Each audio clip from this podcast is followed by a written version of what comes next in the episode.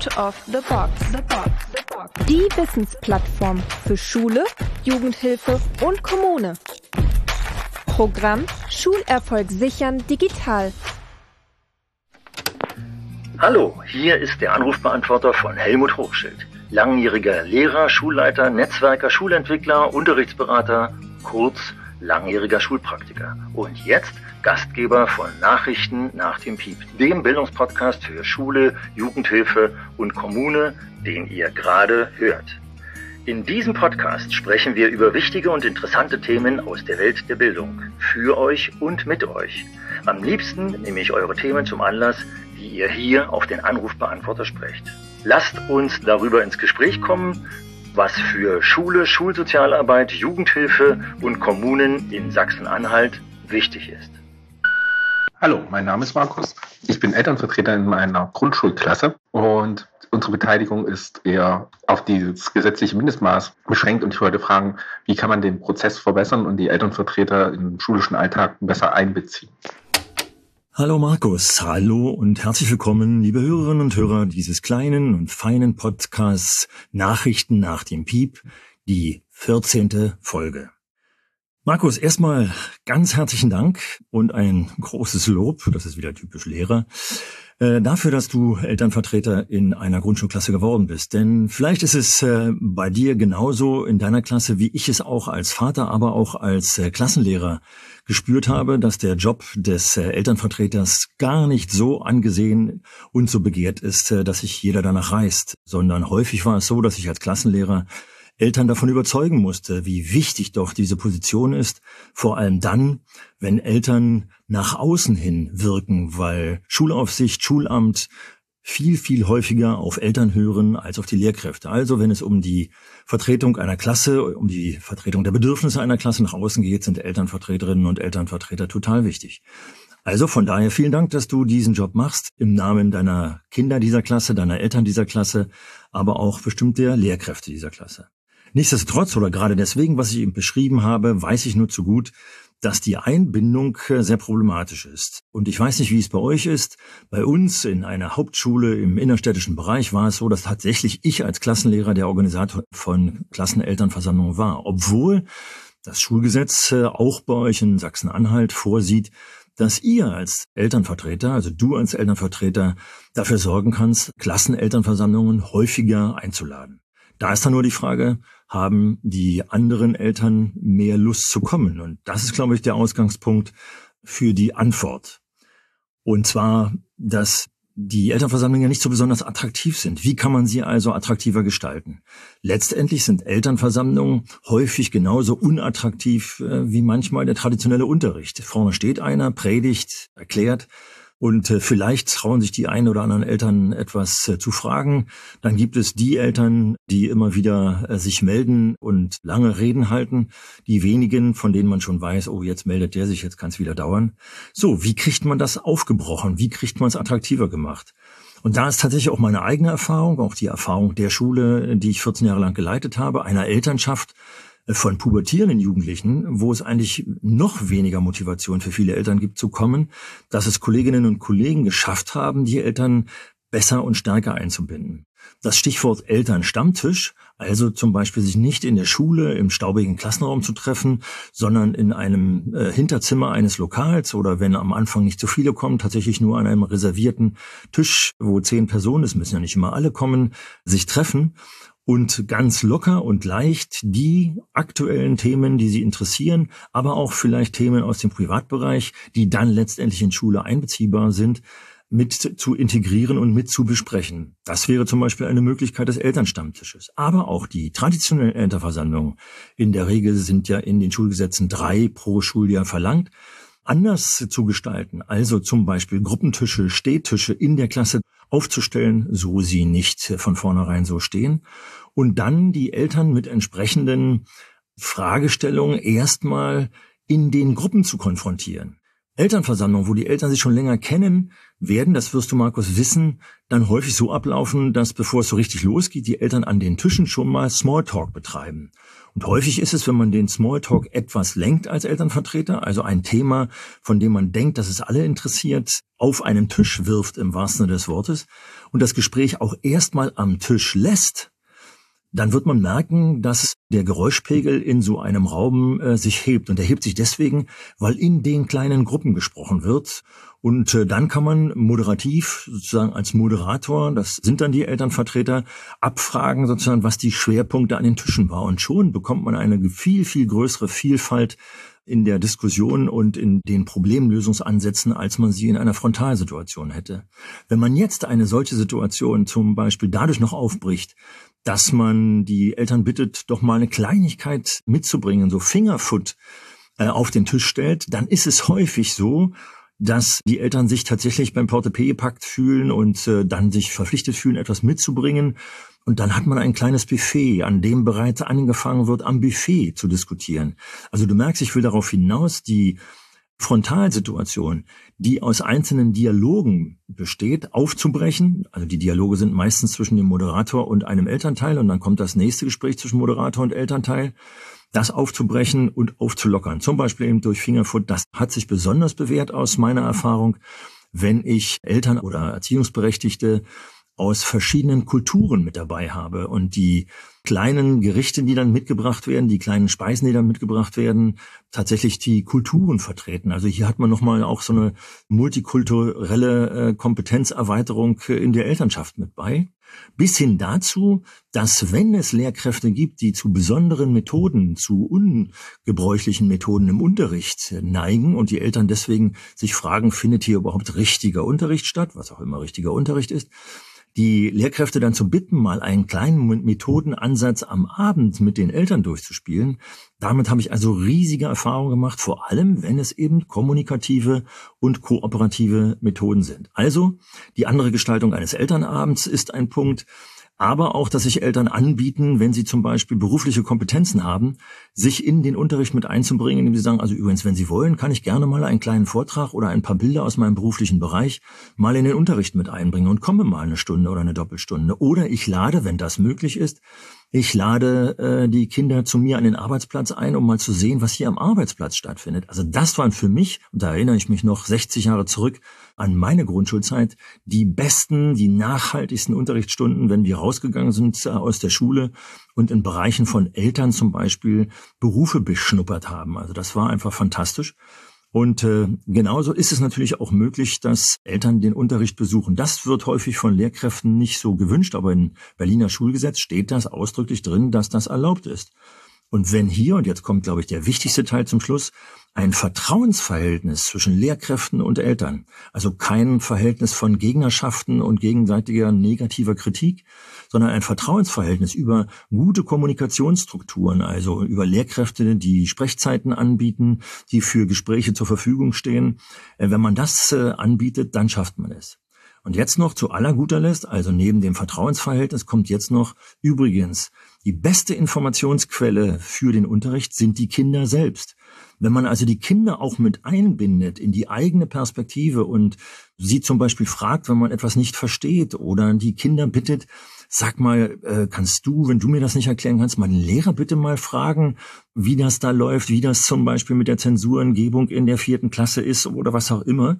Und zwar die Kinder dann so dahin bekommt, äh, dass nicht etwa die Kinder, mein Papa möchte wissen, sondern man das Kind dafür auch interessiert dann läuft hier auch ein Kommunikationsdraht der Eltern über die Kinder in die Schule hinein und man weckt in den Familien Kommunikationsanlässe auf äh, netter, vertrauensvoller Basis auch mit den Kindern und erfährt ganz viel. Zuletzt noch äh, zwei Hinweise. Wir haben hier in unserer Reihe Nachrichten nach dem Piep die Folge 4 auch mit einer Frage bestückt gehabt, wo es zum Beispiel in den Show Notes auch ganz viel Links und Hinweise gibt zur Elternarbeit, zur offenen Elternarbeit, zur kreativen Elternarbeit, zur Elternarbeit mit viel Einbindung. Und ich selbst äh, bin ja noch in einem anderen Podcast, Schule kann mehr, im Netz zu finden. Und da ist die Folge 9, Eltern und Schule, oder die Folge 69, auf die Eltern kommt es an. Da ging es ein bisschen mehr allerdings um die Pandemiezeit. Aber die Folge 9 äh, nochmal ganz allgemein äh, sagt auch ganz viel dazu aus. Insofern viel Erfolg bei deiner Elternarbeit und ja, bleib dran und versuche mal etwas anders und kreativ zu arbeiten. Also nochmals vielen Dank für deinen Einsatz und ich hoffe, dir mit dieser Antwort ein wenig weitergeholfen zu haben. Guten Tag, Herr Hochschild. Mein Name ist Dennis Janak und ich bin Vorsitzender des Jugendhilfeausschusses der Landeshauptstadt Magdeburg.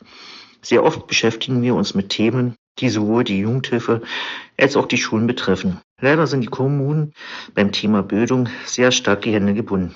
Ich möchte Sie fragen, wie können die Strukturen der kommunalen Selbstverwaltung, wie zum Beispiel der Jugendhilfeausschuss, Schulen bestmöglichst unterstützen, wenn Bildung doch meist noch zu sehr als Aufgabe der Länder gesehen wird? Vielen Dank für eine Antwort. Am Ende der letzten Antwort wies ich auf eine Folge unseres kleinen und feinen Podcasts Nachrichten nach dem Piep hin, und als ich auch Ihre Frage, Herr Janot, hörte, habe ich sofort an eine Folge, nämlich die Folge zwei unseres kleinen Podcasts, gedacht. Dort steht die Überschrift kommunale Verantwortungsübergabe. Und der Fragesteller dort, und deswegen ein kleiner Hinweis für Sie, aber auch für alle anderen interessierten Zuhörerinnen und Zuhörer, mal in diese Folge reinzuhören. Dort meldet sich nämlich jemand, der sozusagen originär für die Verknüpfung der Ebenen der Jugendhilfe und Bildungsarbeit, schulischer Arbeit äh, zuständig ist, von dem ich damals begeistert war, dass es solche Positionen gibt. Diese Positionen gibt es offensichtlich nicht überall und auch in Ihrem Bereich gibt es diese nicht. Sonst würden Sie nicht als Jugendhilfeausschussvorsitzender diese Frage in dieser Art stellen, dass sozusagen der Kontakt, wenn ich Sie richtig verstehe, zum Bildungsbereich, zum schulischen Bereich vor allem sehr schwierig ist. Und äh, deswegen will ich gleich ganz pragmatisch werden, auch aufgrund meiner eigenen Erfahrung, dass ich nämlich mit der Jugendarbeit unter anderem auch deswegen eng verknüpft war, wenn solche Ausschüsse dann bei mir, als ich Schulleiter war, in der Schule stattgefunden haben. Es gab Anfragen dieser Ausschüsse, vor allem dann, wenn sie auf der Tagesordnung Themenbereiche hatten, die besonders Schule betrafen den Wunsch bei uns zu tagen. Und damit haben sie automatisch den Hausherrn oder die Hausherrin dieser Schule mit im Ausschuss drin. Und wenn das bei Ihnen nicht üblich ist, dass Schulleitungen vertreten sind, dann haben Sie es dieses Mal geschafft, dass Schulleitungen da sind. Und wenn Sie jetzt eine Themenpalette aufmachen, dass Schulleitungen merken, welches Themenpotenzial und welches Arbeitspotenzial in der Zusammenarbeit äh, mit der Jugendhilfe liegt, dann begeistern sie vielleicht auch den einen oder anderen Schulleiter oder Schulleiterin dafür, mit ihnen zusammenzuarbeiten. Also das ist, glaube ich, eine ganz wichtige Geschichte, vor allem dann, wenn eben Vernetzung, und das ist ja auch eine wichtige Arbeit, die letztendlich Sie auch wünschen, wenn ich das in Ihrer Fragestellung richtig rauslese, eine Vernetzung zwischen Jugendhilfe und schulischem Bereich. Wenn ich das will, dann sollte ich in die Institutionen gehen und die Menschen, die im Ausschuss sitzen, dann sozusagen vor Ort vorstellen, welche Möglichkeiten es gibt. Und als einen Tagesordnungspunkt hatte ich dann immer, dass äh, der Schulleiter, in dem Fall ich dann, die Schule vorstellte und dann automatisch aus dem Ausschuss oftmals Ideen kamen, wie man an dem einen oder anderen Punkt, den ich genannt habe, ansetzen konnte. Und insofern denke ich, ist das ganz wichtig. Sie haben recht dass Schule, Schulleitung vor allem oftmals sozusagen zu stark in die Landesebene, in die inhaltliche Ebene, das sind ja die Inhalte, die man schaffen muss, schaut und zu wenig in die kommunale Ebene, wo ja die professionsübergreifenden oder Vernetzungspotenziale tatsächlich liegen, die dann, wenn man sich öffnet als Schule, den Schulalltag so stark bereichern können, dass der gesamte Bildungs- und Unterrichtsbereich in der Schule stark bereichert wird. Also insofern ist dir das Potenzial, was Sie anbieten können, was die Schule anbieten können, die Vernetzung. Und damit ist auch klar, die Trägerschaft für Schule liegt ja in der Kommune. Also wenn man hier auch nochmal klar macht, dass Räumlichkeiten, die gesamte Hardware in Anführungsstrichen, also Mobiliar, aber tatsächlich auch IT-Hardware, vom Träger, also von der Kommune in die Schule hineingegeben wird, dann ist hier auch Potenzial von der Schule zu fordern, kommunal zusammenzuarbeiten. Und das Dumme ist, dass ich aus Ihrer Frage raushöre, dass man das offensichtlich in Ihrem Bereich bei den Schulen einfordern muss. Denn gute Schulen, offene Schulen sind vernetzt. So habe ich es selber praktiziert in Berlin und die guten Schulen, die ich in Berlin kenne, sind vernetzt. Und ich habe auch die ersten Kontakte in Schulen nach Sachsen-Anhalt, wo ich merke, dass die Vernetzung in die Kommune die schulische Alltagsarbeit so stark befruchten, dass Motivationen, Intentionen, Lernziele zu erreichen, viel stärker im Fokus liegen, wenn sie vernetzt mit dem Umfeld, mit dem sozialen Umfeld der Schule stattfinden. Abgesehen davon habe ich es sogar in einer Großstadt wie Berlin, in einem schwierigen Bezirk wie Neukölln festgestellt, wenn Schule sich da mit einer guten pädagogischen Arbeit öffnet, dass tatsächlich das kommunale Umfeld, das soziale Umfeld einer Schule davon stark profitieren kann, wenn nämlich darüber, und ich sage es jetzt erstmal als verkürzt, bildungsnahe Eltern im kommunalen Umfeld behalten werden und damit die Sozialstruktur absolut verstärkt wird. Also insofern die Notwendigkeit ist auf jeden Fall da und ich glaube, dass Sie mit dem Punkt in Schulen hineinzugehen, also die Ausschusssitzung in Schulen stattfinden zu lassen, den ersten Schritt machen zur Öffnung und wenn Sie es dann schaffen, Schulleitungen in Ihre Ausschusssitzungen zu bekommen, die offen dafür sind und die dazu animieren, andere Schulleitungen mitzubringen, dann findet diese Verknüpfung statt. Denn in Ihrer Fragestellung ist eine praktisch nicht korrekte Aussage, dass Ihnen die Hände gebunden seien. Nein, im Gegenteil. Die Kommune als Trägerschaft für Schule hat hier ein großes Potenzial, die Schule nicht nur aufzufordern, äh, nicht nur zu bitten, wollte ich sagen, sondern aufzufordern, hier mit ihnen zusammenzuarbeiten. Insofern hoffe ich, Ihnen einen kleinen Tipp gegeben zu haben und Möglichkeiten gegeben zu haben.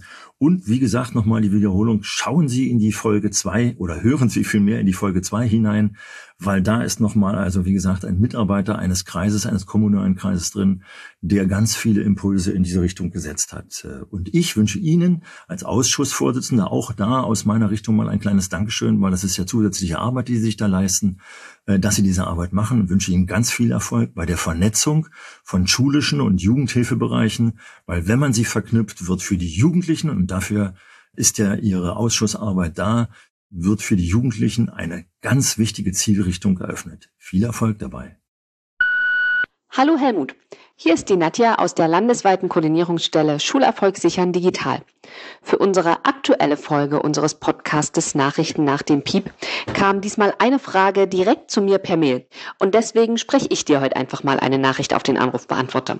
Die Frage lautet, was muss sich landespolitisch ändern, um Lehrerinnen und Fachkräfte der Kinder- und Jugendhilfe darin zu unterstützen, sich für die Belange von trans, inter, nicht-binären Jugendlichen einzusetzen? Und was konkret können Lehrerinnen und Fachkräfte jetzt schon tun? Die besondere Form dieser Frage gibt mir die Möglichkeit, das Team hinter diesem Podcast vorzustellen. Die Idee zu diesem Podcast hatte Miriam Kähne von der landesweiten Koordinationsstelle Schulerfolg sichern digital Sie widmet sich seit einiger Zeit anderen beruflichen Aufgaben und gehört nicht mehr zum Team. Dafür sind neben anderen vor allem Nadja Lösch und Sophie Lindner von der landesweiten Koordinationsstelle dabei und eine besondere Aufgabe in unserem Team hat Benjamin Sardani, der Mediengestalter, der für die gute Akustik dieses Podcasts zuständig ist. Insofern herzlichen Dank dem gesamten Team. Nun aber zu der Frage. Landespolitik, landespolitische Ebene und die Fachkräfte. Was können sie tun?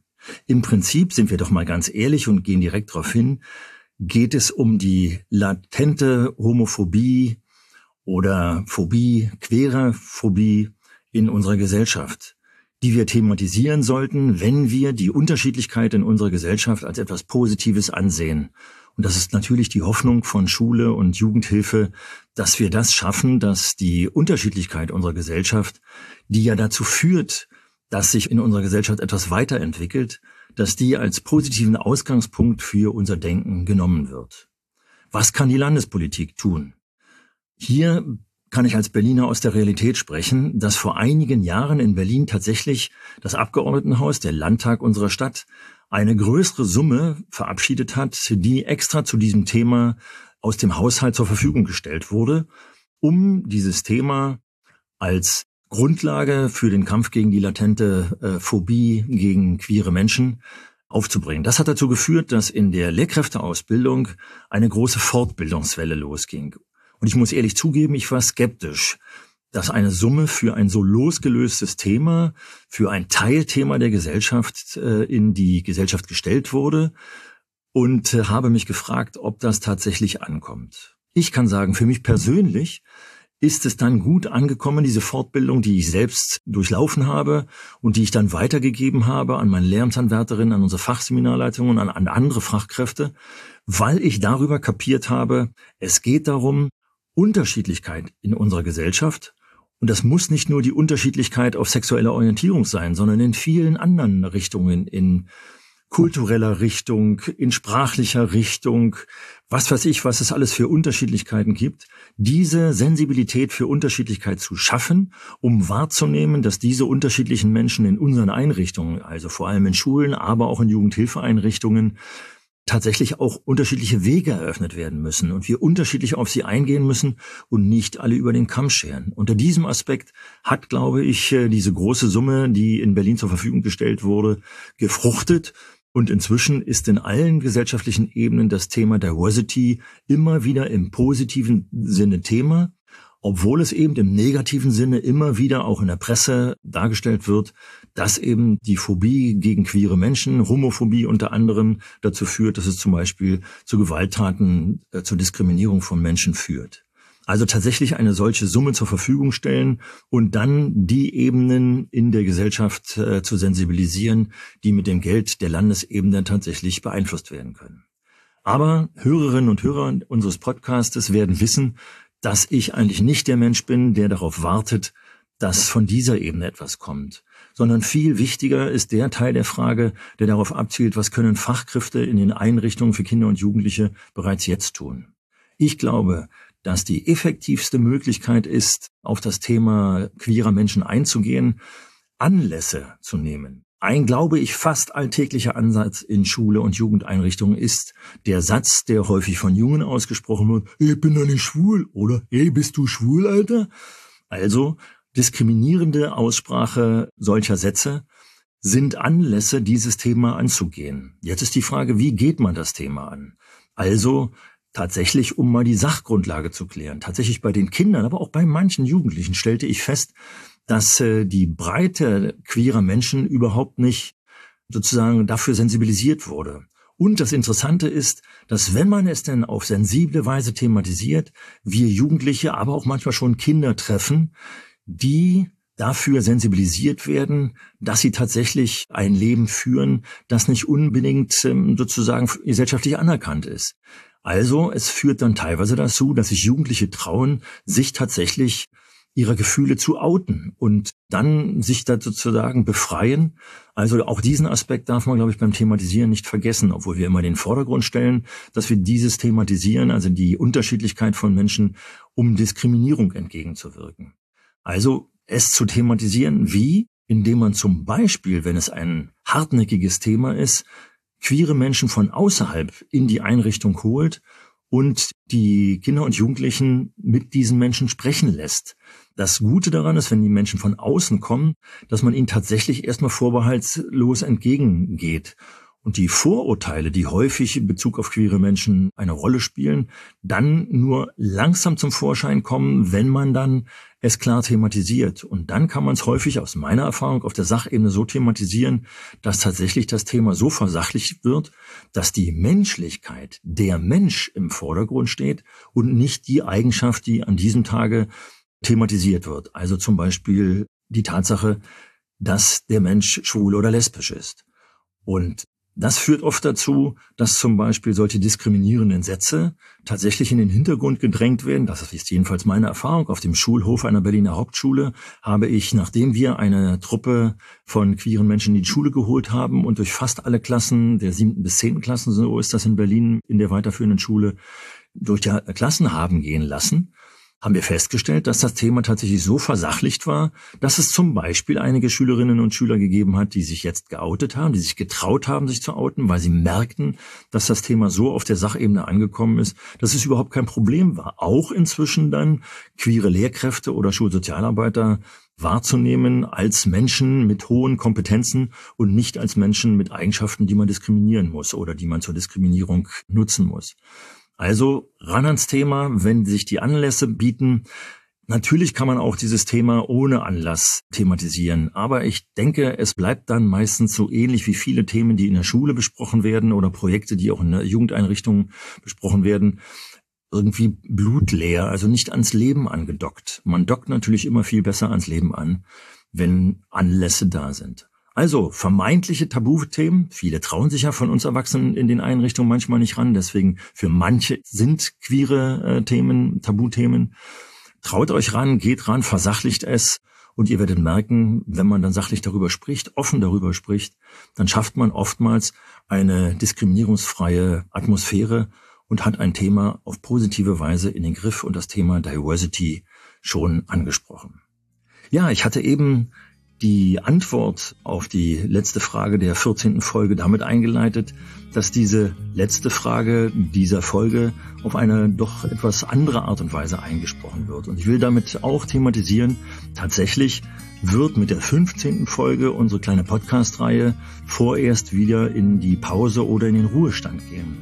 Und deswegen möchte ich euch erstens darauf hinweisen, dass die 15. Folge eine Gesprächsfolge in unserem Team, das ich eben gerade genannt habe, sein wird und dass wir gerne in dieser Folge auf Kritikpunkte oder Anregungen eingehen möchten, die ihr auf unseren Anrufbeantworter unter der Nummer 0176 12 57 67 85 besprochen habt. Die Anregungen und Kritik soll dann Anlass für unser Gespräch sein, aber wir wollen euch auch ein bisschen in diesem Gespräch zeigen, wie sich dieser Podcast, diese Podcast-Reihe entwickelt hat und hoffen euch auch in der 15. Folge dafür interessieren zu können und mitnehmen zu können und euch dazu bringen zu können, andere Menschen darauf hinzuweisen, dass die 15 Folgen, die wir dann ins Netz gestellt haben werden, doch interessant sind, um Diskussionen über den einen oder anderen Punkt anzuregen.